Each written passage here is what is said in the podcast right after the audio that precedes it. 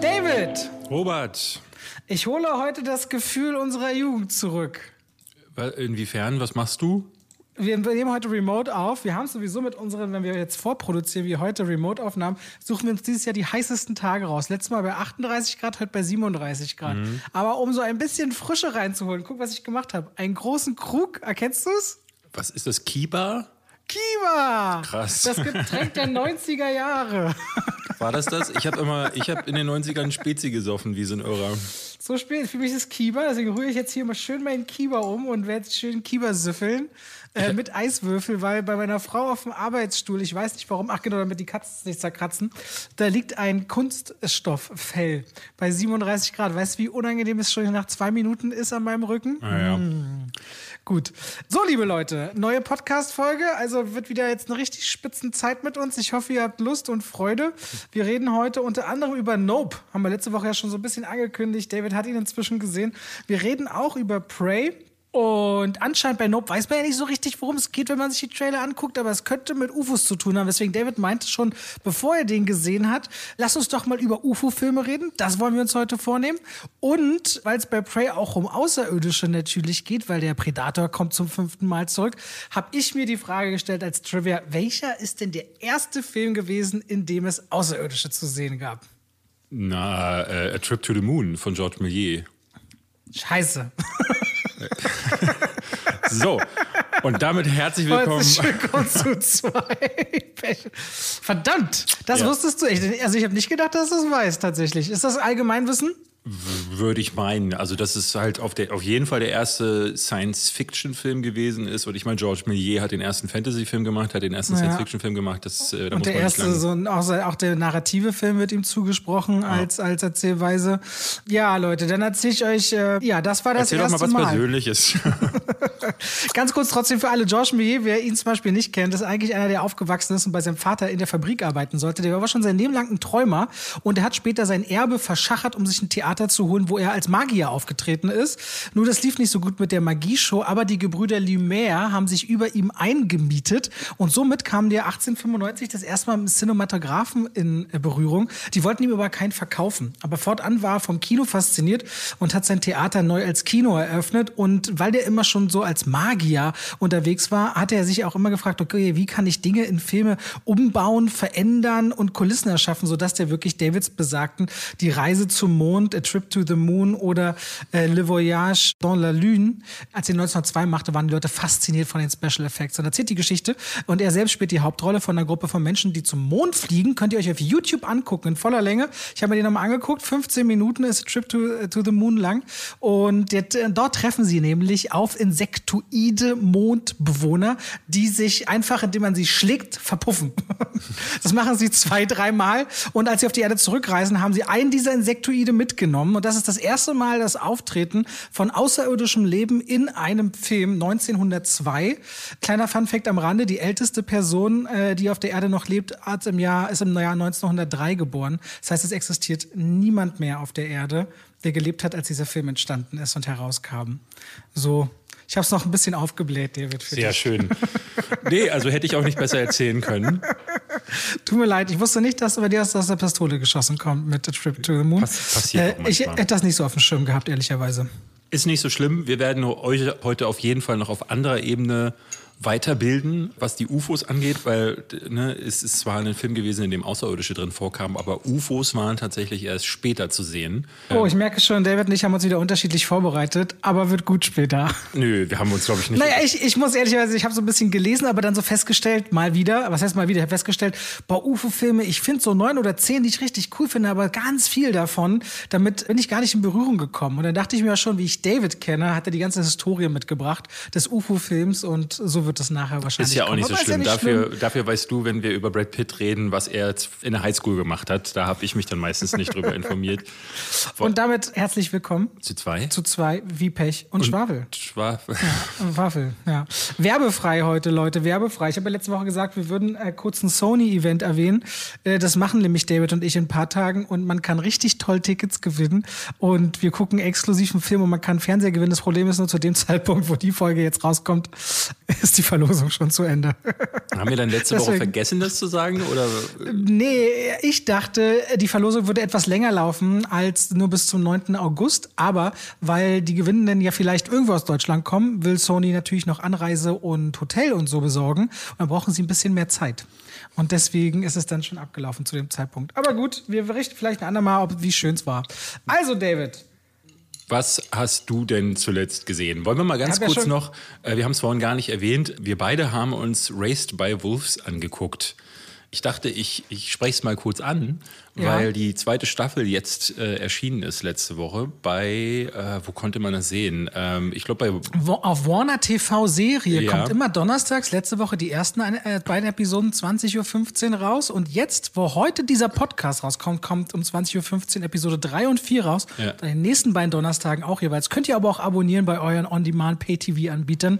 Warner TV Serie, David. Ja, ja, richtig. Aber Warner TV-Serie empfängt man ja dann Ich muss kurz einmal trennen. David möchte über den Inhalt reden und ich habe ihm seine Frage beantwortet. Ich habe aber auch ein Placement zu der Sache. Ist jetzt keine integrierte irgendwas Werbung. Es war Ja. meine Antwort auf seine Frage. Also ich habe auch, ich hatte auch ja ein Placement, allerdings. Aber das hat nichts mit dem Podcast zu tun. Nee. Wir sind nicht dazu beauftragt, im Podcast darüber zu reden. in irgendeiner Form. Ich muss, will das trennen, weil Werbung und Ja, alles gut, Robert. Äh, lass uns über die Serie doch mal kurz reden. Die zweite Staffel Ja. ist raus, aber du hattest jetzt im selben Zuge die erste Staffel nachgeholt. Vielleicht mal, um diejenigen abzuholen, die noch gar nichts davon gehört haben. 2020 kam die erste Staffel raus. Mhm. Damals einen Namen gemacht, weil Ridley Scott als Produzent mit involviert war. Showrunner ist aber jemand anderes, von dem ich vorher noch nicht gehört hatte. Und die ersten Folgen sind super weird. Genauso weird geht's weiter. Das ist Science Fiction, wie ich sie so noch nicht gesehen habe. Dystopie auch, ne? Genau, Erde ist zerstört worden, weshalb die, Na, die Menschen... Erde, ich glaube, sie existiert noch. Also die Erde ist fast zerstört worden und die Menschheit ist fast ausgerottet nach einem Glaubenskrieg. Genau, es ist ein Krieg glaub, zweier so großer Parteien und die Erde ist quasi unbewohnbar. Deshalb haben sie Androiden auf einen weit entfernten anderen Planeten geschickt. Dort sollen diese Androiden dann Embryonen großziehen, damit quasi das Überleben der Menschheit auf diesem neuen Planeten gesichert werden kann. Um das noch ein klein wenig mit Zusatzinformation. Das Ganze spielt im Jahr 2145, also recht weit in der Zukunft. Und dieser Planet heißt Kepler 22b.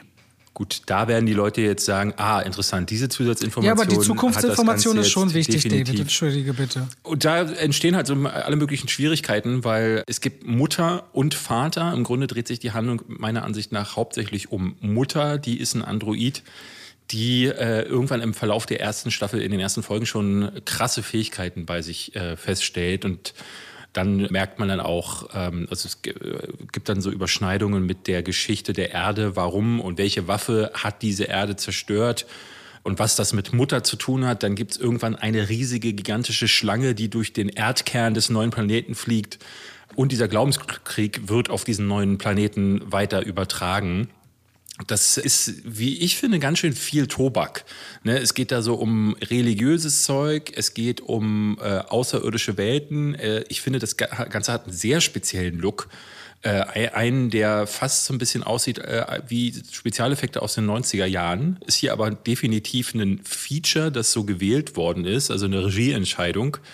Und ich finde, es ist so eine Serie, die ich so auch noch gar nicht gesehen habe. Was, äh, ne, es ist Splatter mit dabei. Du hast halt auch mal so sehr philosophische Ansätze, ne? Ja, Wo ja. verschwimmt die Grenze zwischen einer künstlichen Intelligenz und Menschsein? Also im Grunde die tiefmenschliche Frage, was macht uns aus zum Menschen und vor allem in der Figur einer Mutter?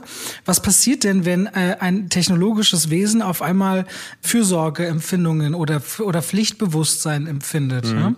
Also was macht uns zu Menschen, dass wir bluten können oder dass wir empfinden können? Das wohnt dem halt auch sehr inne und auch letztendlich das Thema Atheismus und wann sich der, der Atheismus auch manchmal, wenn man an etwas anfängt, an was Höheres zu glauben oder zu hoffen, auch abwendet von sich selbst. Also es sind auch glaubenstheoretische Fragen mit verbaut in dieser Serie und das alles eben halt in so einer kargen, auch auf so einem sehr kargen, kalten, kaputten, äh, eigentlich recht unwirtlichen Planeten. Ja? ja, ich finde, das ist eine Serie, die man gucken kann und ich habe jetzt auch in die zweite Staffel, die ersten beiden Folgen habe ich mir angeschaut und merkte, Wow, also obwohl ich weiß, wie die erste Staffel geendet ist, äh, habe ich am Anfang der zweiten Staffel Probleme gehabt, äh, die Figuren nochmal zusammenzubekommen und ne, Götterfiguren, wem ist was passiert, wer, ne, was äh, ist die Geschichte der einzelnen Kinder. Das ist jetzt nicht übermäßig komplex, aber äh, die, die Geschichte und die, die, Serienmacher, die wollen schon was.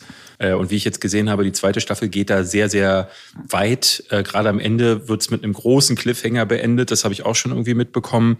Und der wird niemals aufgelöst werden, denn eine dritte Staffel wird es nicht geben. Das Ganze ist leider gecancelt worden jetzt nach den die zweite Staffel nicht gut lief, was ein bisschen schade ist. du meinst, gut lief in den USA oder was? Genau, die okay. lief in den USA leider gar nicht. Also muss man ja davon ausgehen.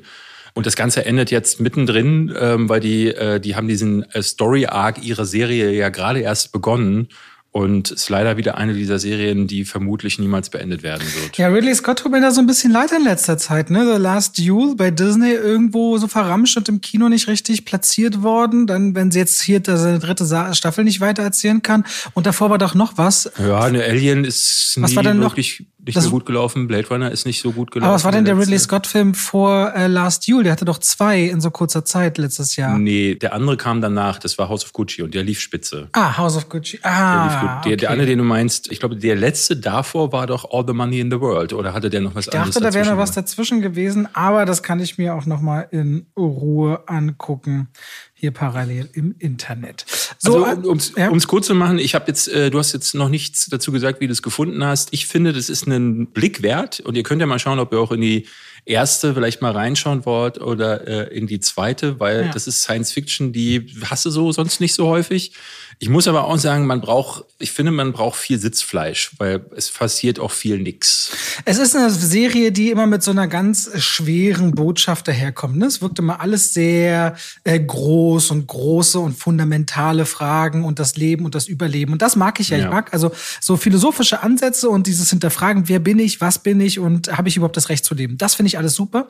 Ich tue mich ja manchmal so ein bisschen schwer mit Filmen auf oder, oder auch Serien andere Planeten. Ne? Bei mir gibt es so wenige Sachen, Sachen wie Interstellar oder der Marsianer, die im Weltraum spielen oder auf anderen Planeten, die ich richtig liebe, die ich äh, wirklich auch genieße. Aber auch da, weil gerade bei der Marsianer und Interstellar stehen ja auch immer so größere Themen, Verantwortung, Überleben, Menschheit, die stehen ja wieder im Vordergrund. Und äh, dementsprechend finde ich diesen ganzen Aspekt eigentlich äh, relativ spannend zwischen Vater, Mutter auch, was du am Anfang bloß kurz erwähnt hast, wie Kinder geboren werden von Droiden, die quasi wie in so kleinen Geleeartigen Behältern, wo dann eine Folie abgezogen wird, von dort und dann über eine Flüssigkeit und eine Art Nabelschnur als Sinnbild äh, versorgt werden von der Mutter, ergibt sich da immer wieder was, was ich sehr spannend fand, aber diese sehr langsame Erzählweise, das verstehe ich, was du mit Sitzfleisch meinst. Ich finde es auf jeden Fall einen anderen Ansatz, schon auch das Intro, in dem man quasi sieht, wie Explosionen und eine Kapsel Richtung Planet fliegt. Das ist auf jeden Fall von jemandem man dachte, der weiß, wie man eben Filme und Serien mag. Ich habe, was du gerade gesagt hast, mit den Effekten und dem Look der 90er Jahre, ich fand das relativ erfrischend, ehrlicherweise. Finde also insgesamt den Look dieser Serie auch spannend. Aber ich komme immer nicht so richtig ran mit diesem Leben auf anderen Planeten. Ich weiß auch nicht, woran das liegt, weil das ist bei mir universell immer ein bisschen schwer zu schlucken, egal bei Filmen oder Serien. Ich weiß nicht. Deswegen bin ich vielleicht auch kein Trekkie, kein Star Wars-Fan. Aber wenn euch das zum Beispiel überhaupt nicht abhält, sollte Raised by Wolves was sein, wo ihr auf jeden Fall mal reinschauen könnt. Es ist noch halt schade, wenn David sagt, dass wir nie erfahren werden, was nach Staffel 2 weiter passiert. Was aber auch natürlich so ein Thema ist, warum Staffeln immer enden müssen mit einem Cliffhanger. Ne? Ich finde es okay, also weil du dann definitiv Lust bekommst auf mehr und ich gerade jetzt als äh, bei The Boys der dritten Staffel die enden relativ perfekt, wie ich finde, weil das ist eine, es gibt Cliffhanger, du hast das Gefühl, oh, äh, die haben auf jeden Fall einige Fäden für die nächste Staffel, aber du fühlst dich nicht so vor den Kopf gestoßen. Die Serie, die ich dir jetzt schon mehrfach empfohlen habe und die du einfach nicht gucken willst, nämlich Severance.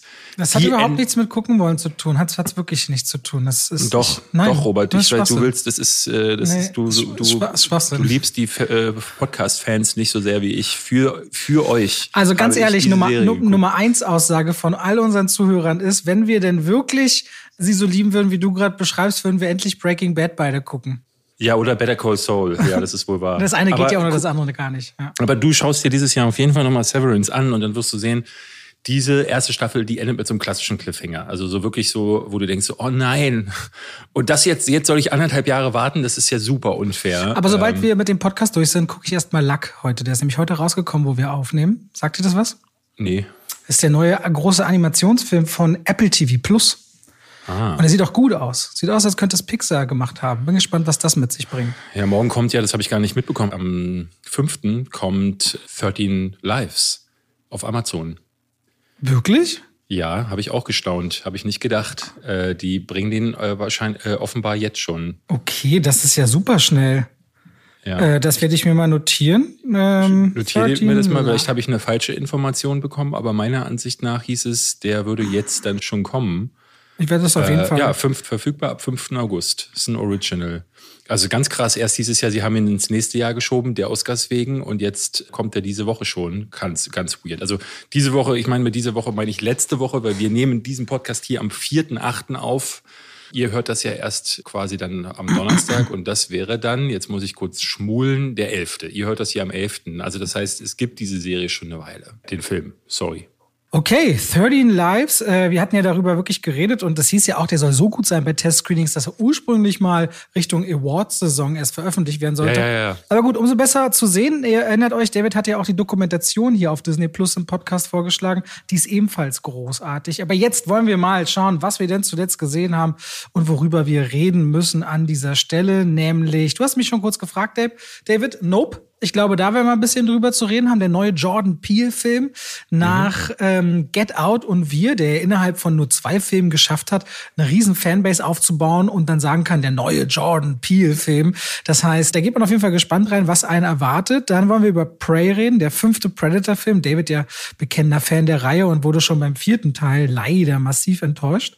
Und äh, dann wollte ich noch mal ein bisschen kurz auf Pleasure später zurück. Ähm, aber ansonsten hast du noch was mitgebracht, David, für diese Woche? Nö, ich habe nichts weiter mitgebracht. Aber ich denke, das ist auch relativ ausführlich. Dann wollen das wir, mit wir reden hier über 3000 Years of Longing erst im September, würde ich sagen, oder? oder ja, oder dann, wann sich anbietet. Aber nope. Okay, ich habe gerade gesagt, der neue Jordan Peele-Film. Ausgangsszenario relativ einfach. Es gibt zwei Geschwister namens OJ und Emerald Haywood. Deren Familie ist schon lange im Geschäft der Hollywood-Tiere beziehungsweise spezialisiert auf Filmpferde. Und sie wohnen auch nicht weit weg von Los Angeles im Santa Clarita Valley. Haben dort eine große große, sehr verlassene, staubige Ranch, die quasi für sich genommen schon ein eigenes Western-Setting ist. Und irgendetwas an dieser Ranch ist komisch. Irgendwas scheint in der Luft zu sein, was dazu führt, dass die Tiere nervös werden, was dazu führt, dass die Elektrizität teilweise aussetzt. Und es wirkt auch nicht so, als wäre dieses etwas vielleicht äh, freundlich, sondern tendenziell gefährlich. Und ich glaube, dabei sollten wir es inhaltlich belassen oder willst du da tiefer gehen als das? Ich würde nicht tiefer gehen, aber ich glaube, wir kommen nicht umhin, ähm, bei dem Film irgendwie zu besprechen, dass es natürlich irgendwie um UFOs in einem gewissen Sinne geht. Also Aha. es relativ schnell wird klar, äh, und das hat der Trailer ja dann auch schon jetzt verraten, weil der erste hat es noch überhaupt, hat es sehr offen gelassen. Da sieht man am Ende, wie ein Charakter in die Luft gezogen wird und der zweite spielt mit Sichtungen im Himmel.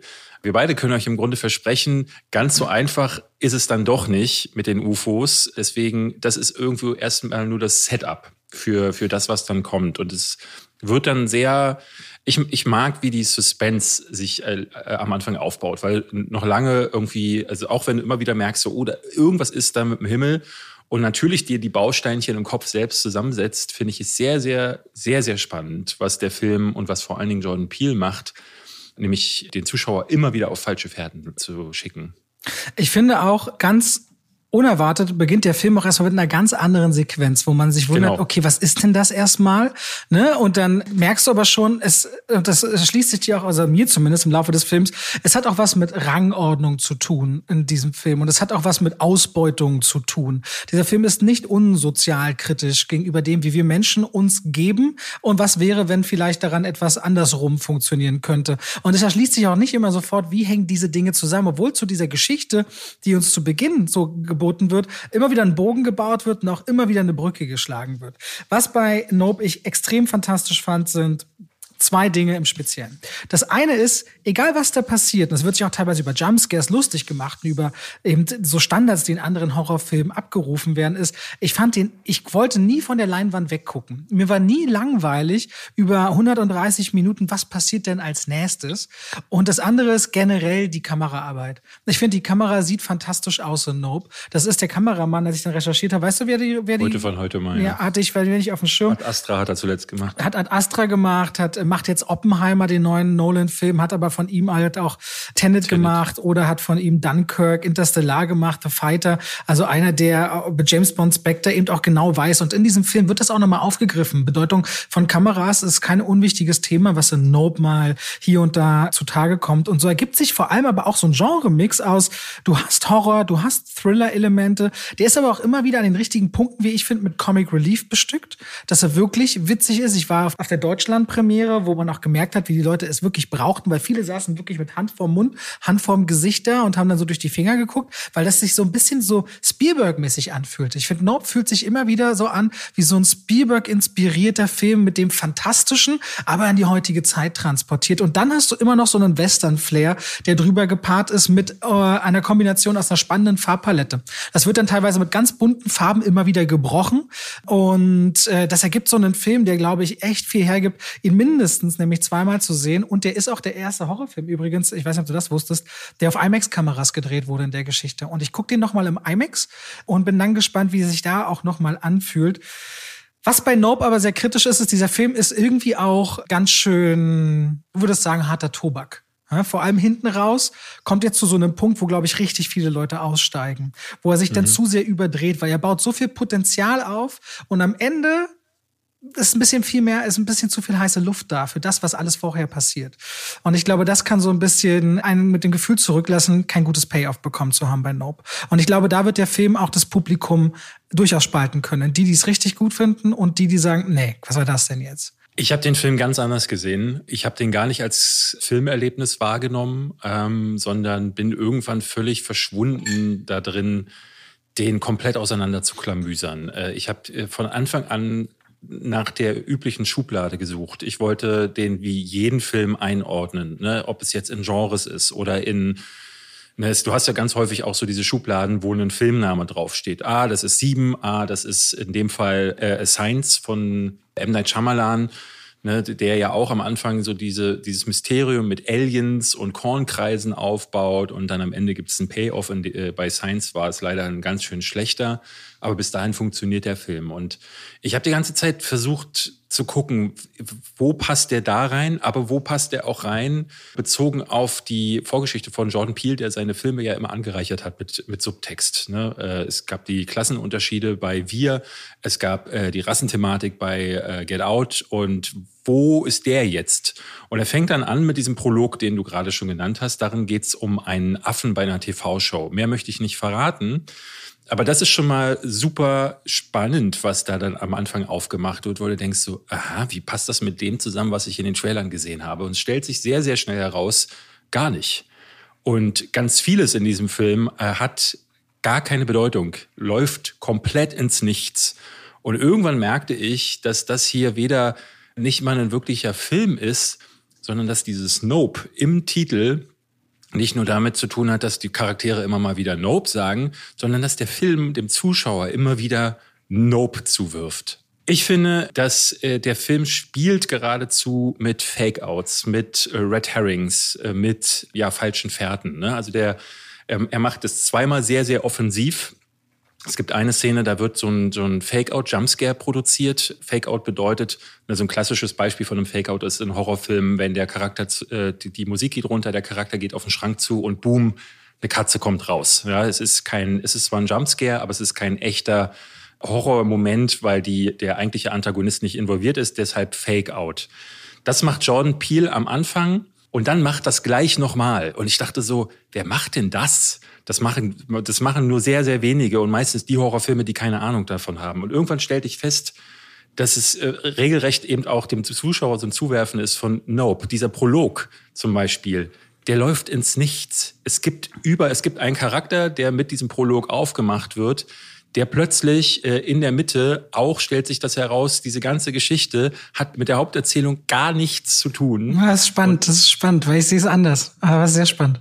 Okay, was, äh, was, die, also klar, es gibt, es gibt, es gibt eine Figur, die wird auf diese Geschichte, die David gerade benutzt, oder über die David nicht benutzt, über die David geredet hat, äh, charakterisiert. Und ich ziehe zum Beispiel aus dieser Geschichte heraus, dass diese Figur, die sich ihr Leben lang an dieser Geschichte auch bereichern wird, so erleben wir sie in ihrer eigenen Exposition, auch mhm. irgendwann denkt, weil sie mal das Glück hatte, aus einer potenziell sehr gefährlichen Lage hinauszukommen, auch darüber zu stehen, wenn etwa eine neue Gefahr auftaucht und wieder bereit ist, aus dieser neuen Gefahr wieder Bereicherung zu ziehen. Ne? So, also so, so lese ich diese Figur. Und das ergibt auch Sinn, glaube ich, was ich sage. Ja, aber, aber es ergibt auch Sinn, was du, was? Ha? Also für die Figur mag das Sinn ergeben, aber weil diese Figur ja auch nicht auserzählt wird. Ja, aber das ist für mich die Sozialkritik. Das ist für mich die Ausbeutung. Das, was wir denken, dass wir alle möglichen Kräfte einfangen könnten und uns daran bereichern könnten. Dass wir diese Macht als Menschen hätten und uns oft auch zu sehr überschätzen. Ah, das, das sehe ich so gar nicht. Für aber man kann es ja nie richtig klar, dass er sich, also er bereichert sich insofern daran, dass er sagt, dass er ein Phänomen irgendwie begleiten möchte, aber er hat ja anders als bei King Kong keine Kontrolle darüber. Es gibt ja keine Fesseln, womit irgendetwas äh, festgemacht ist, sondern er ist auch nur ein Bystander. Und wie gesagt, dessen Geschichte läuft ins Nichts. Dieser Prolog läuft ins Nichts. Man kann sich Elemente daraus da, darf nehmen. Ich noch mal kurz, ich muss noch mal einhaken dann an der Stelle, wenn es okay mhm. ist, David. Es gibt einen klaren Verweis in dem Film auf Siegfried und Roy als eine Parallele, als eine Geschichte quasi von Menschen, die auch dachten, sie könnten etwas Unkontrollierbares beherrschen, bis es eines Tages anders kam. Und deswegen da, da, sehe ich diesen aber versucht er ja, aber, es, aber A, er versucht das gar nicht und B, der komplette dritte Akt findet ohne all diese Elemente statt. Ne? Ich, würde, ich würde dir vollkommen recht geben, wenn dieser Punkt, der da aufgemacht wird, Teil des Hauptplots wäre und ähm, diesen auch beeinflusst. Tut er aber nicht. Also es gibt, äh, es macht nur für die Geschichte dieses Charakters, gespielt von äh, Stephen Yeun oder Yeun, nur für diesen Charakter macht, diese, macht dieser äh, Ansatz Sinn und das, da gebe ich dir vollkommen recht. Aber dieser Charakter macht für den Hauptplot keinen Unterschied. Aber ich, ich glaube, glaube, der, Haupt, der Hauptplot ist auch kein ganzer Film. Ne? Das macht's ja so ungewöhnlich hier. Der Hauptplot selbst ist ja. Der äh, funktioniert für sich genommen nicht mal wirklich. Also das ist ja das Ding. Ich finde, das ist ein großes Experiment. Ähm, und jetzt würde ich gerne mal äh, aussprechen. Mhm. Äh, ich finde, es ist ein großes Experiment von, Steve, äh, von schon sagen, äh, von Jordan Peele, der hier äh, für mich ein Liebeslied an die an das Filmemachen, an das an Filme, an äh, an das Nerdtum auch. Es gibt super viele Nerdverweise in diesem Film. Ich habe Sounds aus Videospielen gehört. Äh, ich habe im Hintergrund Dinge äh, wiedererkannt. Ähm, die klare Verweise an die Popkultur sind. Es gibt klare Anime-Referenzen. Am Ende gibt es einen Shot aus Akira, der eins zu eins nachgestellt ist, der berühmte äh, Akira-Slide. Äh, weißt du, mit dem Motorrad, wo sie so reinslidet ins Bild. Äh, generell das ganze Ende wirkt wie aus einem Anime-Film rausgenommen und ähm, ist auch da ein Verweis ne, auf seine Vorgeschichte. Auch Mad TV äh, oder Mad ist dabei. Saturday Night Live ist, wird erwähnt. Und du hast das Gefühl, dass er mit Filmtechniken spielt. Er spielt mit Genres. Er spielt, ne, das ist ja an der Oberfläche kein Western, aber es werden äh, genretypische Elemente wie zum Beispiel der Standoff werden aufgegriffen. Es gibt Science Fiction, es ist irgendwo UFO-Kino, es ist dann aber auch wieder was ganz anderes es erzählt nur dann, und das muss man klar sagen, ab der Hälfte merkst du, es wird gar kein Plot mehr erzählt. Ne? Es gibt dann einen Punkt, wo dann auch re revealed wird, was steckt hinter all dem. Und da bleibt der Plot plötzlich stehen, weil man äh, der Plan, den die Charaktere dann fassen, der wird dann ausgeführt für den Rest des Films und das ist es im Grunde gewesen. Da gibt es also keine großen Story-Kapriolen mehr, keine großen Twists mehr äh, auch keine großen Charaktermomente mehr. Und da, da ist der Film für mich dann tatsächlich mehr zerbrochen. Da habe ich mich weniger daran gestört, wie, was das Spektakel dann gemacht hat, sondern dass plötzlich der, der Film einfach still, im, völlig im Stillstand hängen bleibt. Aber trotzdem war ich, kam ich hinterher raus und selbst die letzte Einstellung spielt mit einem Element, was Filme immer wieder bringen und dann kommt Nope.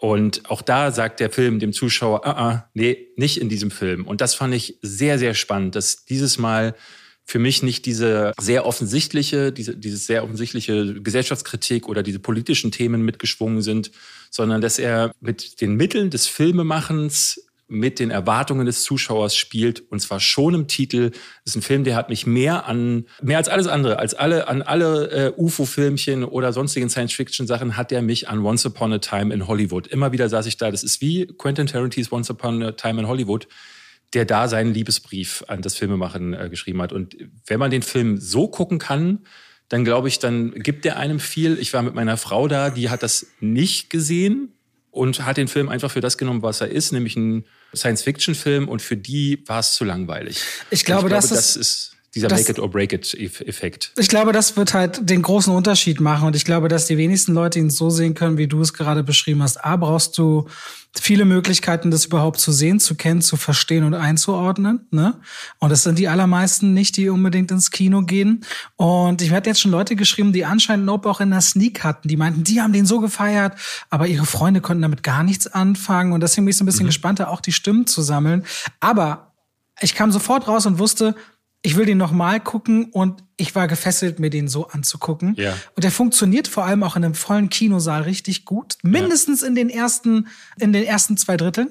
Und, oh, jetzt habe ich das letzte vergessen, was ich sagen wollte. Naja, okay, vielleicht. In den ersten zwei Dritteln gebe ich dir vollkommen recht. Ich mag total, wie er inszeniert ist. Die Kamera hilft dabei auch voll, weil am Anfang noch voll so ein äh, Mysterium aufgebaut wird, aber gleichzeitig ein lockerer Ton herrscht, weil die Darsteller das ganz gut machen. Da sollte man Daniel vielleicht mal Kalu kurz drüber reden, genau, ja. Daniel Kaluuya muss ich ganz ehrlich sagen, der hat es nicht einfach mit seiner Rolle, weil er so, so diesen grummelnden Typen spielt, der eigentlich nicht viel mehr sagt als mhm oder aha oder auch mal mhm.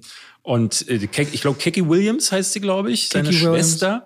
Die ist brillant, die mag ich total. Kiki ähm, Palmer, Kiki Palmer. Kiki Palmer, ah, Entschuldigung. Äh, die, äh, die ist richtig toll, die macht Spaß. Eigentlich viel mehr Figuren als die beiden, Stephen Yeun und noch einen Regisseur von Michael Wincott gespielt. Und der Latino, ich weiß nicht, wie der heißt, sorry, aber das ist eine, das ist eine schöne Crew aus Charakteren, die dann irgendwie sehr stark in den Fokus äh, in der Mitte gerückt werden. Aber vor allem diese beiden Hauptdarsteller, weil während er ja relativ introvertiert und zurückgezogen grummelig ist und sie so energetisch bieten halt super viel Identifikationspotenzial für das Publikum. Man ist auf der einen oder der anderen Seite. Schön ist da auch zu sehen, wie die Musik das zum Beispiel untermalt. Sie ja, hat ja. immer ganz oft die flippigen Songs, sie hat oft so, sie tanzt zur Schallplatte. Bei ihm ist alles immer sehr, wenn es bedrohlich wird. Man merkt richtig, wie Musik und Kamera das auch unterstreichen mit der Freiheit, mhm. wie sie sich bewegen oder statisch bleiben. Und bei Daniel Kaluuya ist immer krass, seine Augen, was der macht. Es gibt eine Szene im Auto, da holt er die krassesten Comic Relief Momente raus, einfach nur durch ganz gekonntes Timing auch im Spiel. Äh, ich finde ihn großartig. Hat er gerade einen Oscar bekommen für Judas and the Black Messiah, glaube ich. Judas and the Black Messiah. Also Nope, definitiv ein Film, der, und so habe ich David auch noch lange nicht erlebt, weil normalerweise, so erlebst ich zumindest, gehen wir mit David ins Kino und du kommst raus und kannst ihn fünf Sekunden später fragen, wie fandest du den Film? Hat er eine Meinung. Bei mir ist das ja nie so. Und gestern hat er, glaube ich, zwei, drei Stunden nach dem Film sich gemeldet und meinte, ich, ich, konnt, ich muss noch drüber nachdenken. Ich konnt, kann den noch nicht richtig einordnen. Ich habe lange nicht mehr so viel darüber geredet, auch danach, über so einen Film. Und äh, das ist echt ein gutes, eine, ein gutes Zeichen, wie ich finde. Also es ist auch einer, bei dem ich lange dann auch diskutiert hatte, wie werde ich den bewerten? Weil es gab Momente, wo ich dachte, was ist das denn? Ne, Gerade wenn man jetzt auf das Ende zugeht. Ähm, und es gab Momente, da hat mein Herz sich überschlagen, weil ich dachte, oh, ich habe gerade was gefunden, was mich total berührt. So. Und wer weiß, ob jemand anderes dieses, diese Verbindung, äh, dieses Nope mit dem, äh, den Filmemachertechniken, vielleicht sehen das andere gar nicht. Und äh, deswegen habe ich dann auch versucht, in meiner Kritik das so, so gut wie möglich rüberzubringen. Und trotzdem ist es sehr schwierig, nicht zu spoilern. Es ist gar kein einfacher Film, den zu reviewen.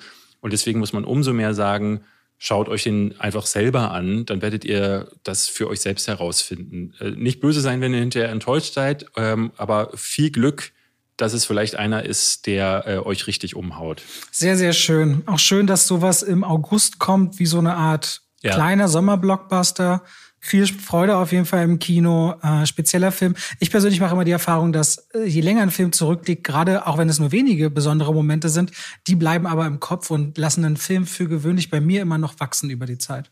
Ja. Ähm, das wünsche ich natürlich allen und auch dir.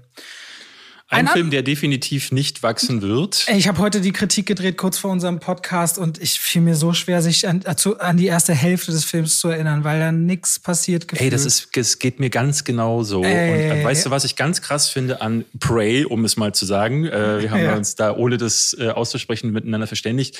Die Kritiken, die internationalen, sind gerade der Wahnsinn, Robert. Der hat auf äh, Rotten Tomatoes äh, aktuell bei 25 Reviews, kann aber auch schon ein bisschen länger her sein. Das hatte auf jeden Fall der Regisseur gestern getweetet. 100 Prozent Fresh Rating.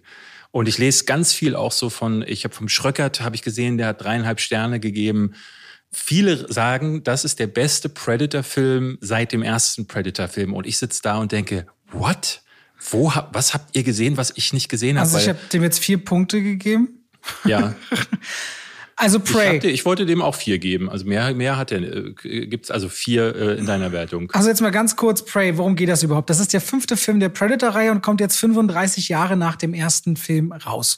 Inszeniert von Dan Trachtenberg. Der hat bisher äh, Ten Cloverfield Lane gemacht und sonst ein bisschen TV und springt in der Predator-Reihe, wo es ja darum geht, dass ein, also ich meine, der wird, wird mich bestimmt, äh, ich sag mal, außerirdischer Superpredator, die äh, auf der Erde Jagd machen, um welchen Status zu bekommen? Wie heißt das? Apex-Status oder sowas?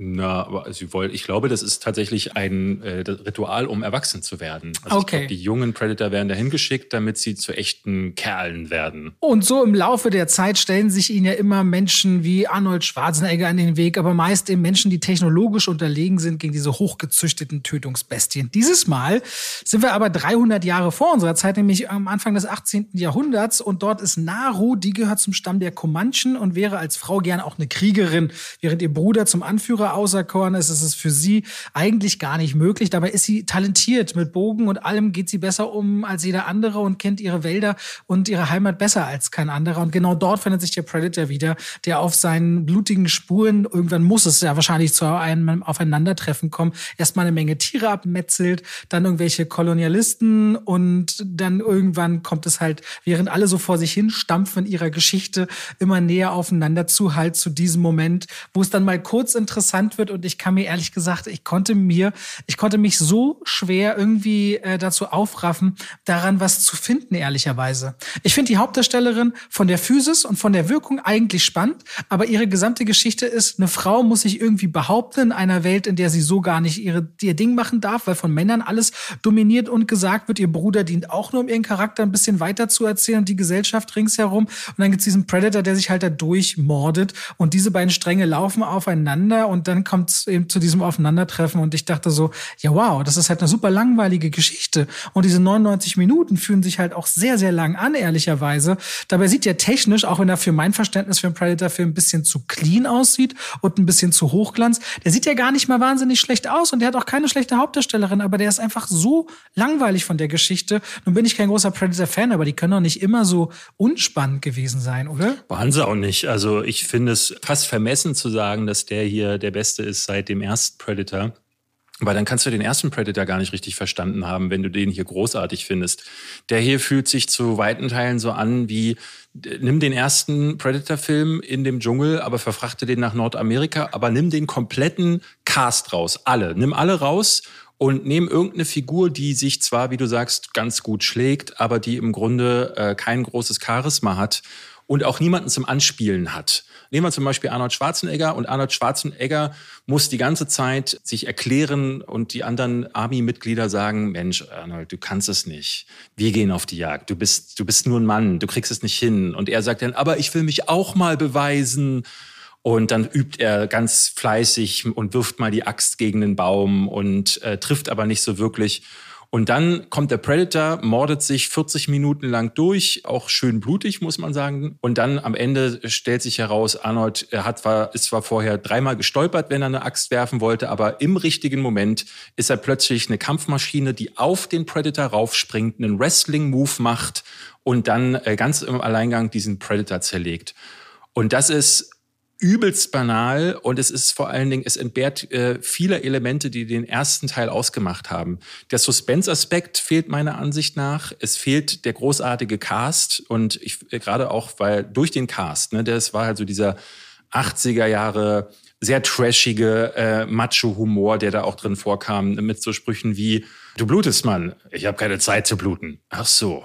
Na, solche Sachen sind da gefallen und dadurch hat sich dieser Film auch nicht zu ernst genommen. Er passte natürlich auch ein bisschen in diesen Zeitgeist. Das kann man nicht unbedingt wiederholen, aber man hat dann in Predator 2 gesehen, es braucht nicht so viel mehr, um äh, das Ganze nochmal so ein bisschen aufzupeppen. Eine Predator 2 ist eine Fortsetzung, wo man dann auch schon merkt, ah, so viel ist da nicht zu holen. Das ist wie bei den äh, Nightmare on Elm Street Filmen oder auch bei Halloween. Das hat einmal geklappt und je, je häufiger du diesen D-Zug von Killer, ob es jetzt einer mit, mit einer Axt ist oder eben mit einem Laserpointer, ist, glaube ich, ganz egal. In, Im Grunde ist es ein Slasher-Film. Ne? Und diese Slasher-Filme, die werden, die haben diminishing returns. Das heißt, mit jedem weiteren Film wird das nicht unbedingt besser. Deswegen werden die Aliens kaum besser. Deswegen werden die äh, Predators nie wirklich besser.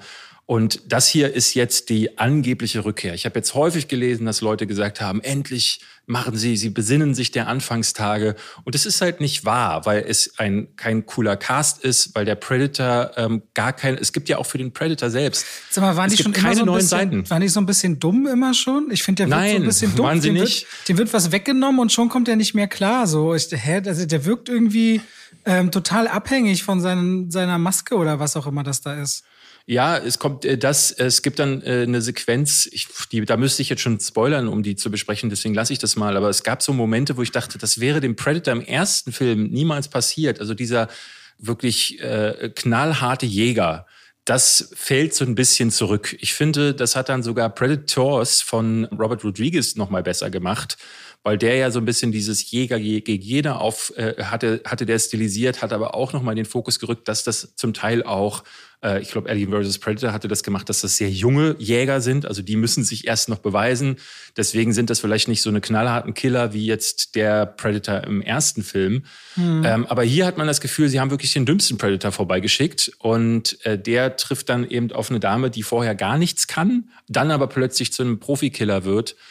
Und da, dazwischen passiert ja gar nichts. Also es gibt ein paar Naturaufnahmen. Äh, die Figuren, äh, viele gibt es ehrlich gesagt nicht, haben sich nichts zu sagen, gar nichts. Der Humor des Originals ist völlig flöten gegangen, aber auch die Spannung. Ich habe nie das Gefühl gehabt, hier geht's um was. Außer zu warten, haben sie jetzt vielleicht noch einen Effekt? Haben sie noch irgendwie einen blutigen Moment? Denn es gibt auch keine großartigen Erweiterungen der Lore. Ne? Also für Leute, für Fans, die Bücher, Comics oder was auch immer gelesen haben oder die vorherigen Filme kennen, ist es hier genau das, was man erwarten kann. Da kommt ein Predator, der ist für die Hälfte des Films unsichtbar, für die zweite Hälfte des Films dann nicht mehr und irgendwann sind dann die Credits da. Und ich dachte, krass, das habe ich schon lange nicht mehr gehabt, dass ein Film einfach so durchgerauscht ist, während ich noch darauf wartete, ob jetzt irgendwas kommt, war er dann schon vorbei. Und das ist für Predator sehr beschämend, wie ich finde. Ja, also mich kriegte das überhaupt nicht, weil ich auch die ganze Zeit dachte, das wirkt sich, es, wirkt halt alles so austauschbar und uninspiriert und nun bin ich ja nicht so wie du, jemand, der damit so liebevoll groß geworden ist und der quasi auch noch Kindheit oder Jugend-DNA da zu verorten weiß. Da ist man ja, sage ich mal, schneller zu erreichen noch. Und ich als jemand, der mit Predator so nicht groß geworden ist, muss sagen, es schaut sich so 0815 und Ja. auch finde ich langweilig an. Und ich finde auch dafür, wenn du sagst, es wird dann wieder schön blutig, ganz ehrlich, also äh, man hält zwar die Kamera hier und da drauf, aber er kriegt einen FSK 16 und das sagt auch aus, finde ich, dass er da jetzt auch nicht über alle Maßen hin Richtung Gore Nee. richtig geht. Also, Also ich finde, das hätte mehr dann mehr sein dürfen, auch aus für meinen Ja. Geschmack, ehrlicherweise. Was mich so ein bisschen ein wundert, weil ja. Weil mich das so ein bisschen wundert, weil ich fand, dass der Trachten, Trachtenberg als, als Ten Cloverfield Lane fand ich ja einen cleveren und einen spannenden Film vor allem Mhm. mit John Goodman in diesem Bunker, ne? Der hat ja gezeigt, dass er Spannung inszenieren kann in seiner einzigen Langfilmarbeit bisher. Und da habe ich mir mehr erhofft, was das angeht. Ich bin ganz überrascht gewesen, dass das wieder so ein Film ist. Äh, Ich habe diese Frage hier äh, im Podcast, aber auch in meinen Kritiken schon häufiger gestellt. Es gibt manchmal so die Filme, da frage ich mich wirklich, was war die Idee? Was habt ihr vorher gedacht, ist jetzt euer neuer cleverer Ansatz, das äh, im Jahr 1700 anzusiedeln und dass er jetzt gegen U- Ureinwohner kämpft? Okay. Und dann ist der nächste Film dann, wie er bei den Urzeitmenschen ist. Also die Filme werden ja dadurch nicht, äh, nicht nachhaltiger beziehungsweise nicht tiefgründiger, sondern es bleibt sehr oberflächliches, plattes Gemetzel ohne irgendwelche Höhepunkte oder ohne irgendwelche Dinge, die man schon gesehen hätte. Und dann kommt noch eben dieser Anteil da rein, dann dem sich viele stören. Ne? Der Film hat im Vorfeld viel Kritik dafür bekommen, äh, dass es ein wokes Desaster wäre, weil es wieder darum ginge, um Identitätspolitik, um eine Frau, die sich gegen die Männerwelt durchsetzen muss. Und ich finde, diesen Vorwurf kann dieser Film nicht ganz von sich streifen, weil es äh, wird sehr viel Fokus darauf gelegt, äh, auf diesen Handlungsaspekt. Und es ist tatsächlich der einzige, der einzige Aspekt an der Figur, der auserzählt wird. Oder an allen Figuren. Es gibt dann später noch äh, andere Männer, die dazu stoßen. Das sind knallharte Vergewaltiger und Mörder. So alle Männer sind entweder gucken auf sie herab oder sind Vergewaltiger und Mörder. Und sie muss sich in dieser Männerwelt gegen den männlichen Predator ja auch dann durchsetzen und dann ist Schluss. Und ich muss sagen, also ne, obwohl ich jemand bin, äh, der da nicht mit einspringen will in dieses äh, Geheule um Go Woke, Go Broke, finde ich, äh, ich hatte es auch in meinem Video damals dazu gesagt, es gibt die Filme, da nervt das. Und in diesem Film nervt es, weil er sonst wirklich gar nichts zu erzählen hat. Und dann wirkt es halt leider nach Agenda. Und die kann so ein Film einfach nicht gebrauchen, wenn er sonst nichts weiter zu erzählen hat. Und dabei finde ich wirklich, dass sie eigentlich, dass sie wirkt, als hat sie das Zeug dazu ehrlicherweise. Ich finde sie als Schauspielerin sein. nicht uninteressant. Sie ist nicht uninteressant, aber ja. sie bekommt nichts zu tun. Aber apropos Kritiken, die andersartig ausfallen, ist es wirklich auch so, wenn du sagst, dass die jetzt bis jetzt gute Kritiken bekommt, weil eigentlich hat Prey noch ein ziemlich frisches Embargo. Es wird sich also noch einigermaßen zeigen, wo der landet. Die Kritiken zu Bullet Train sind alles andere als gut, ne? Echt jetzt? Ja, also ich sehe einen Metascore auf IMDb von 49. Echt? Das kann ich aber auch ich überhaupt nicht verstehen. Aber Leute unter der Kritik, die ihn jetzt schon gesehen haben, die schreiben mir, dass sie den sehr gut fanden. Ja, also, ich glaube, Bullet Train wird auch wieder so, die, dass die Audience den liebt und Kritikern ja. ist es wahrscheinlich zu, aber keine Ahnung, vielleicht, ich weiß es nicht. Ey, bei Prey, bei Prey kann jetzt auch mit reinwirken, da sind natürlich jetzt ganz viele Fans, die den auch am Anfang gucken. Ne? Das ist ja ein Film, der jetzt nicht mal Predator heißt. Das heißt, nur die Hardcore-Leute wissen, dass das ein neuer Predator-Film ja. ist. Ja, verstehe. Ähm, aber ich meine, ich bin ohne Erwartungen an Prey gegangen, weil ich hab noch, mir klingelte noch The Predator von Shane Black in den Ohren und ich dachte so, es ist mittlerweile bei diesen Reihen einfach besser, nichts zu erwarten so dass ich dann auch eigentlich das Gefühl habe, ähm, nicht zu viele Erwartungen an den Film zu stellen, weil ich eigentlich denke so, es kann, die können ja einen neuen Ansatz wählen. Das finde ich ehrlich gesagt gar nicht schlecht. Aber dann finde ich es interessant, dass so ein Film dennoch in der Lage ist, mich zu enttäuschen, obwohl ich gar keine Erwartungen hatte. Und das, das, das, sorry, da kann ich. Ja, trotzdem hat man ja so ein Durchschnittsmaß, wo man denkt, das will man von einem Film, egal ob man Erwartungen ja, ja. hat oder nicht. Ne? Ich wollte ja über Pleasure reden, aber weißt du was? Wir werden sicherlich an anderer Stelle mal wieder auf einen Film kommen, spätestens bei 365 Tage noch ein Tag, David. Der kommt ja im August mhm. raus. Wann kommt der? Ich glaube so. Warte, ich habe mir das notiert. Äh, gib mir eine Sekunde, in meinen Upload-Kalender zu schauen. Ich habe mir den notiert für Freitag, den 19. August. Also wird er wahrscheinlich am 18. Nee, am 19. August kommt der raus. Ja, mhm. auf äh, Netflix. Und äh, dann reden wir vielleicht dann auch mal in Bezug darauf, weil ich finde es gerade gut, dass wir so in der Nope und Prey-Thematik sind, um jetzt über UFOs-Filme zu reden. Und auch von der Länge her passt das gut. Lass uns lieber dabei bleiben. Das Pleasure-Ding rennt nicht weg und ist ja auch nicht aktuell. Wenn das für dich in Ordnung ist. Ist es für mich in Ordnung. Gut. UFO-Filme. Erstmal wollte ich dich vorne wegfragen. Glaubst du denn da draußen, David, existiert Leben? Intelligentes Leben? Also ich, wenn ich mich so umgucke auf der Erde, dann äh, habe ich das Gefühl, intelligentes Leben ist schon hier manchmal schwierig. Aber äh, ist, ne, ist, vielleicht gibt es da draußen äh, unendlich viel mehr intelligentes Leben, vielleicht gibt es aber noch unintelligenteres Leben und die werden wir dann wahrscheinlich nie zu Gesicht bekommen. Das ist tatsächlich eine Frage, die ich nicht beantworten kann, aber ich äh, habe das ja schon mal gesagt. Ich finde das Weltall faszinierend und sehr bedrohlich, weil man nicht weiß, was da draußen ist. Aber ich denke schon auch. Das ist so witzig, weil das suggeriert, dass du sagst, es gibt ein drin und ein draußen oder ein hier und dann da hinten. Aber dass wir selbst mittendrin schweben und uns mit tausend Stundenkilometern drehen auf einem Feuerball und dadurch und da mit drin rumfliegen. Ja, ja.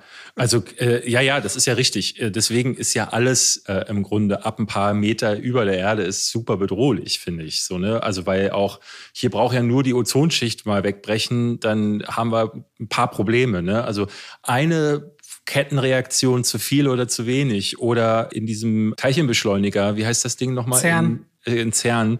Da einmal falsch irgendwo was hingeschossen, ne, dann ist die Nummer hier durch. So und äh, das äh, ist ja so auch so ein bisschen so dieses Ding. Es gibt, kennst du das Fermi-Paradoxon? Nein. Es gibt äh, bei, könnt ihr euch angucken, unter anderem die Videos auf äh, kurz gesagt. Fermi-Paradoxon wird da erklärt, nämlich äh, der sogenannte große Filter hängt damit zusammen. Die, die Wissenschaftler sagen, eigentlich ist es komisch, dass wir noch nicht wissen, ob es da draußen äh, intelligentes Leben gab. Und das kann, kann darauf schließen, dass es einen bestimmten Punkt in der Entwicklung von Zivilisationen gibt, an denen sie sich womöglich selbst zerstören selbst zerstören oder äh, auf etwas stoßen, das so lebensbedrohlich ist, dass die Zivilisationen daran nicht vorbeikommen. Ne, das kann eine technologische Entwicklung sein, das kann die Entwicklung von KI sein oder es kann sein, dass äh, ab einem bestimmten Entwicklungsgrad hochentwickelte Außerirdische auf sie aufmerksam werden und sie zerstören. All das wissen wir noch nicht. Und die Frage ist, sind wir über diesen Punkt schon drüber hinweg oder steuern wir darauf zu? Und ich glaube, dass wir darauf zusteuern. Ich glaube, man sieht das gerade bei unserem Planeten, ne? Überbevölkerung, das Klima geht durch die Decke, Leute hassen sich über Social Media in Grund und Boden äh, und bringen sich wegen blödsinnigstem Scheiß um. Ähm, ich kann mir sehr gut vorstellen, dass wir darauf zusteuern und dass das anderen Zivilisationen wahrscheinlich auch so gegangen sein könnte. Deswegen gibt es da draußen für meinen Geschmack, glaube ich, kein intelligentes Leben mehr. Aber die Aussicht darauf und das, das Spiel mit dem Unbekannten, das hat mich an Fantasy an, oder eher so an Science Fiction immer fasziniert. Ne, und das macht auch Nope jetzt sehr, sehr gut, diese Frage, was ist das? Was könnte das sein? Meistens äh, wird es in den Filmen immer damit verbunden, dass es eine Verschwörung der Regierung noch äh, gibt. Ich finde das schon immer sehr, sehr frisch, wenn die Regierung zur Abwechslung mal nicht involviert ist.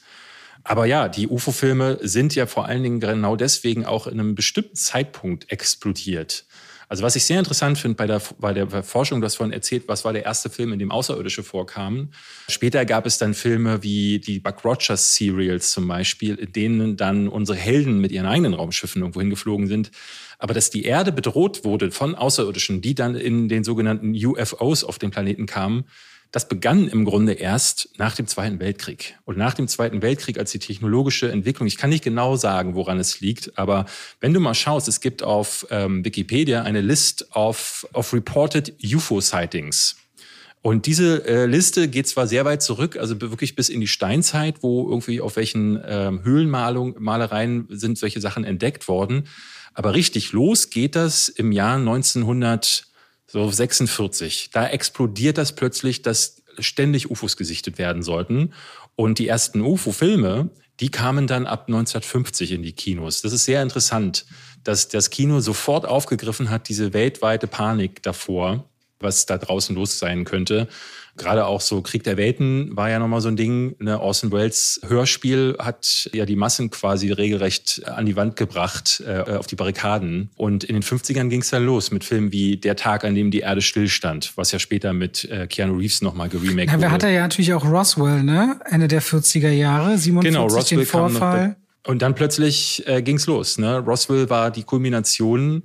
Ich weiß nicht, was das war. Ob es die, der Krieg selbst war, dass die Leute äh, ne, denn Roswell war ja auch so ein bisschen so ein Ausdruck von einer, ähm, so einer politischen Unruhe im Land. Leute haben plötzlich das Gefühl gehabt, ihre Regierung belügt sie oder verheimlicht ihnen irgendwas. Und Roswell ist ja nur der Höhepunkt dessen gewesen und ein gewisser Ausdruck davon. Und dann hat das Hollywood aufgegriffen.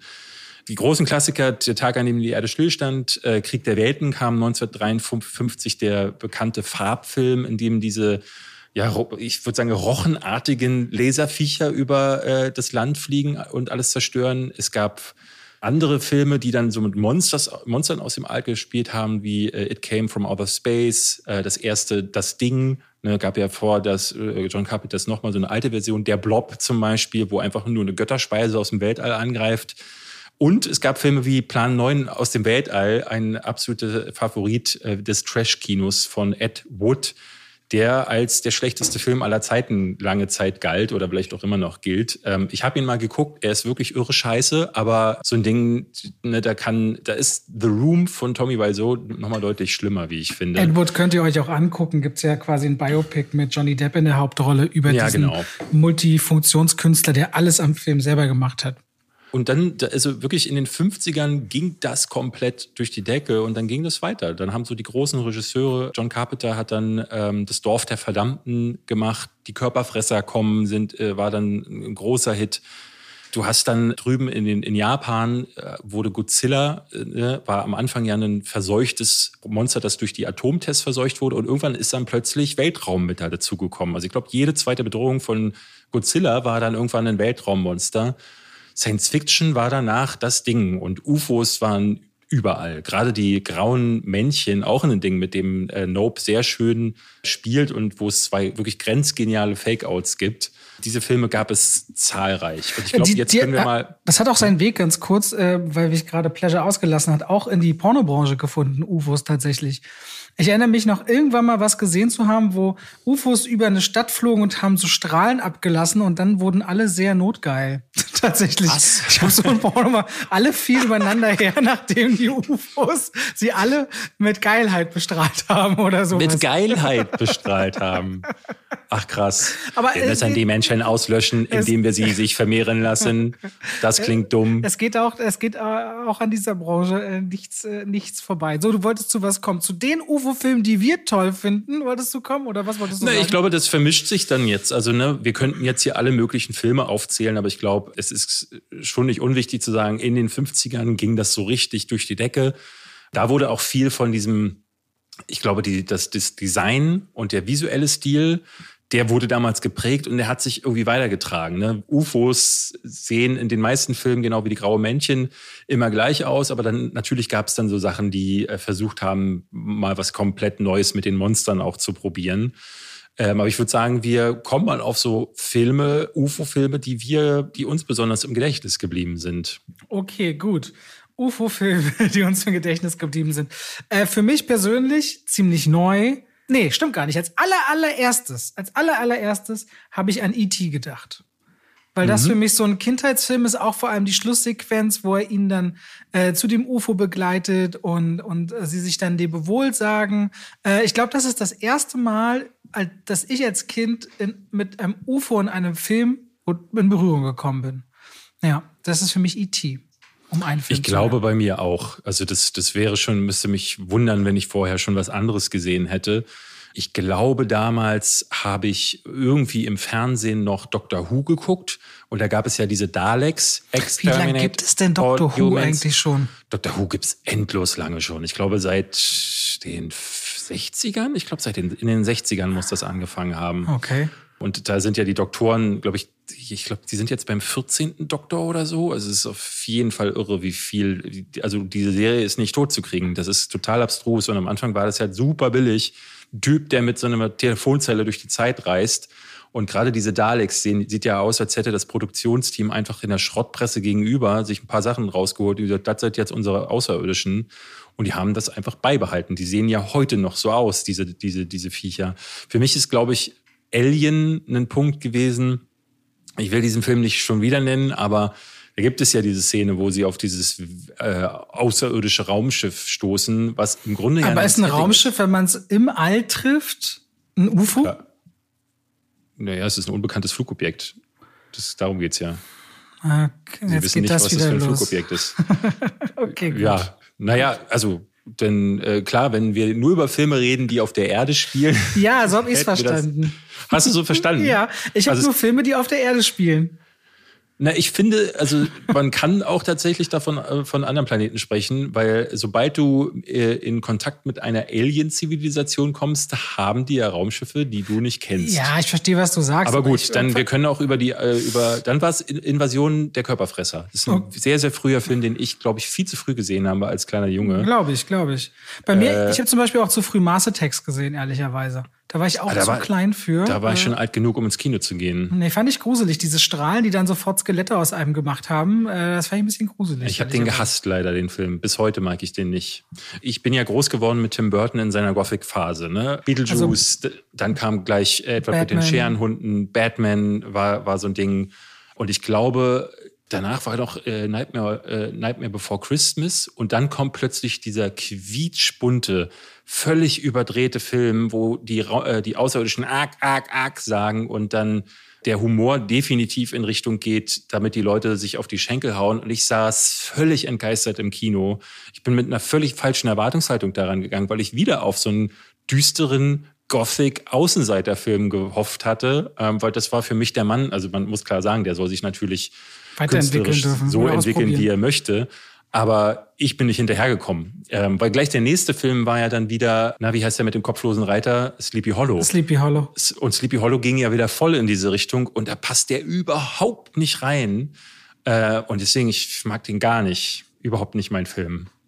Das größte UFO, das die Erde jemals besucht hat, würde ich sagen, Na. ist Independence Day, oder? Ja, ja. Ja? Ich glaube, also ich hatte mal neulich so ein Video gesehen, wo sich, wo die größten UFOs der Filmgeschichte zusammengetragen wurden und ich glaube, das UFO aus Independence Day 2 ist tatsächlich das größte, das es jemals im, im Film gab, wenn man so Klar, den muss ja auch größer, weiter, besser sein.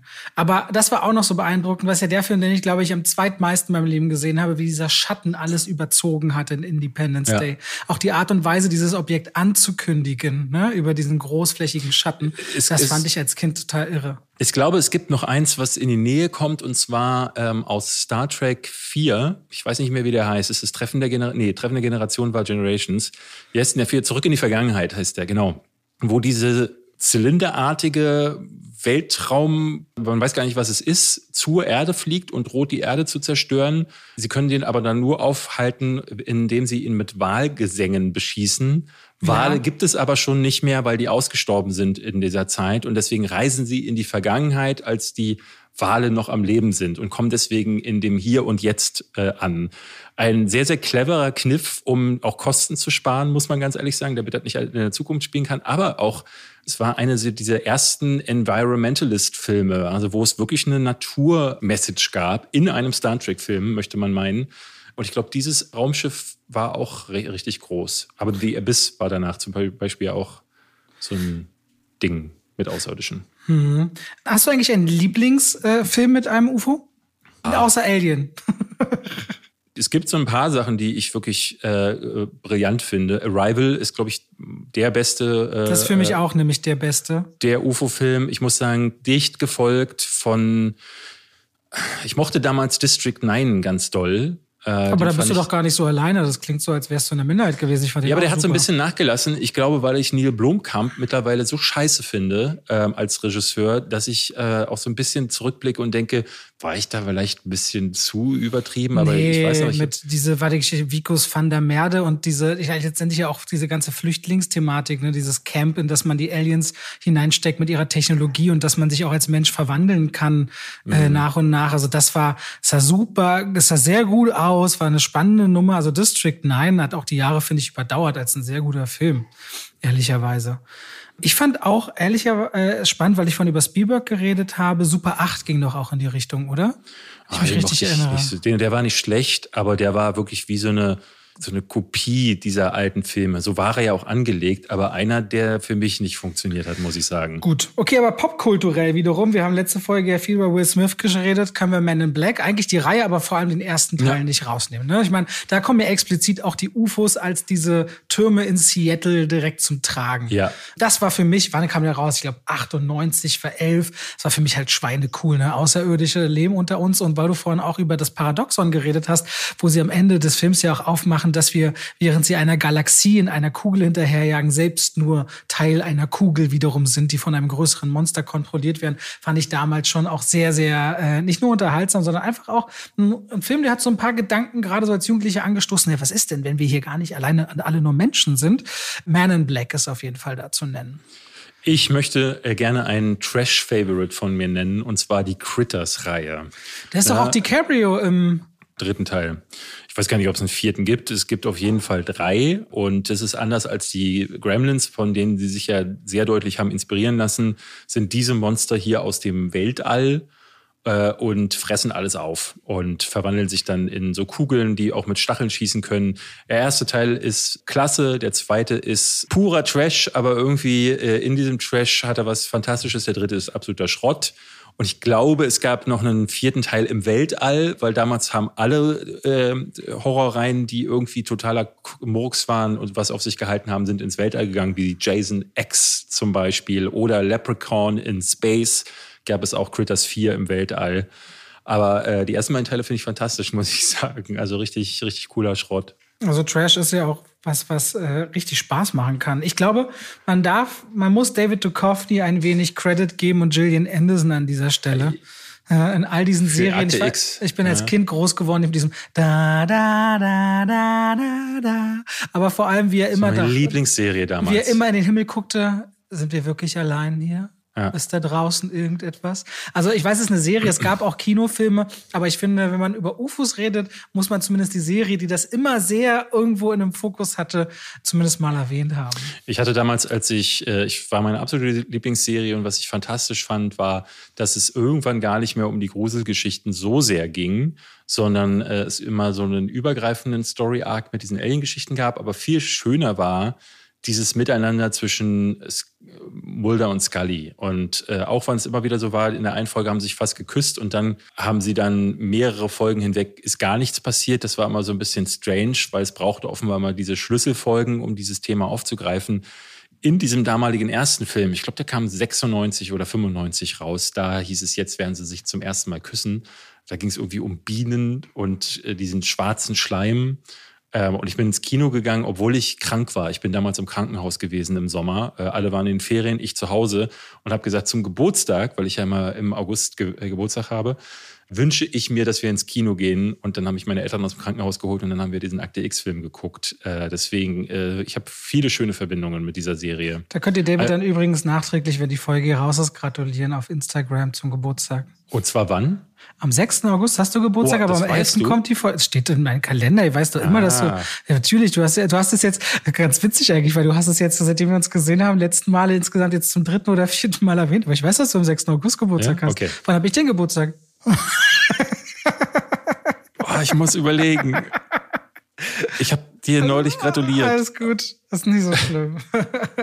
Irgendwann im Jahr. Alles nicht so wild, Leute. Könnt ihr auf jeden Fall nachträglich machen an dieser Stelle. Ich möchte ehrlich sein, ich habe, ist klar, ich habe mir noch Filme wie Science oder sowas auch aufgeschrieben, aber so richtig, wenn es so UFO-Filme und geht, die ich wirklich mochte und die mir aus meiner eigenen Zeit so in Erinnerung geblieben sind, ich habe nicht mehr, David, auf meiner Liste. Aber wir können natürlich über Dinge reden, die du noch sagen möchtest. Na, ich, ah, ich glaube, wir müssen uns da nicht zu Tode quatschen, ne? weil dieses Genre ist jetzt keines, was, es gibt da so ein paar Filme wie wir haben jetzt vielleicht noch nicht über einen der großen, nämlich Third Encounters of äh, the Encounters of the Third Kind. Ich habe eine äh, Begegnung äh, der, un, der, der unheimlichen Art. Ja, habe ich tatsächlich nie gesehen und deswegen Ach, kann ich dazu nichts sagen. Ja, deswegen sage ich, ja, sag ich dir das ja. ja ist einer dieser Spielberg-Filme, die ja wirklich gefeiert werden, aber ich bin gar nicht so der Fan davon, äh, muss ich sagen. Es gibt aber noch einen anderen, den ich eigentlich ganz gerne gucke, und zwar Contact mit Jodie Foster. Mhm. Da nehmen sie Kontakt auf zu so einer Alien-Zivilisation und sie reist dann so als alleinige Wissenschaftlerin ins, ja, Unbekannte. Sie weiß gar nicht, wohin diese Reise geht. Ein Wurmloch öffnet sich und sie reist dann in eine fantastische Welten. Und ich muss sagen, der Film ist gleichermaßen weird, weil äh, ab dem Punkt, wo sie dann so wegreist, driftet das auch ins Metaphysische ab. Das ist so ein bisschen cheesy, wie ich finde. Aber es ist auch interessant, wie sie das bebildern. Ich glaube, es ist Robert Zemeckis gewesen, kurz vor seiner Phase, wo er dann völlig durchgedreht ist und nur noch Uncanny Valley Filme gedreht hat. Aber äh, das ist einer seiner letzten Filme, wo er sich noch mal was getraut hat und wo äh, Geschichten über außerirdische und fremde Planeten und UFOs mal auf eine andere Art und Weise aufgegriffen wurden. Ähm, wobei ich jetzt gar nicht weiß, glaube ich, ein, ein UFO kommt in dem Film gar nicht drin vor. Sie bauen aber ein, ein Raumschiff, weil sie ja von der außerirdischen Rasse kriegen sie die Baupläne zugeschickt. Und wenn sie das ist UFO selber ein bauen, ist es, kann ich mir unbekannt. Das kann man. Vielleicht ein, ein ist nur noch ein Fo, ein Flying semi, semi unbekanntes Flugobjekt. Ein SUFO. Ein SUFO? Ein SUFO. Ein SUFO. Ja. ja. Aber ansonsten, ich glaube, äh, müssen wir müssen wir nicht großartig drüber weiter erzählen. Es gibt viele Klassiker und viele nicht-Klassiker. Ich finde, Science ist ein sehr schöner äh, Film bis zu einem gewissen Punkt. Am Ende ist der Supermüll, aber bis dahin ist der ja. toll. Und erinnert dann halt auch so ein bisschen an Nope. Äh, und wenn du schon David Duchovny sagst, wie hieß denn dieser Film, wo sie mit diesem Body, mit dieser Bodylotion die, die, die Evolution. Evolution. Evolution. mit Selen im Head and Shoulders. Aha, aber ist genau. das ein Monster? Kommt das aus dem All oder ist das aus dem Labor? Weiß Na, bringen die das nicht mit zurück irgendwie? Ist das weiß nicht, ich nicht mehr äh, tatsächlich. Aber Evolution war das ja. Ja, beenden wir das hier. Wollen wir noch unsere Top 5 UFO-Filme machen? Aber eigentlich nee, haben wir die jetzt gerade ja so nebenbei genannt. Fertig. Nein, okay, es, es ist sehr warm super. heute.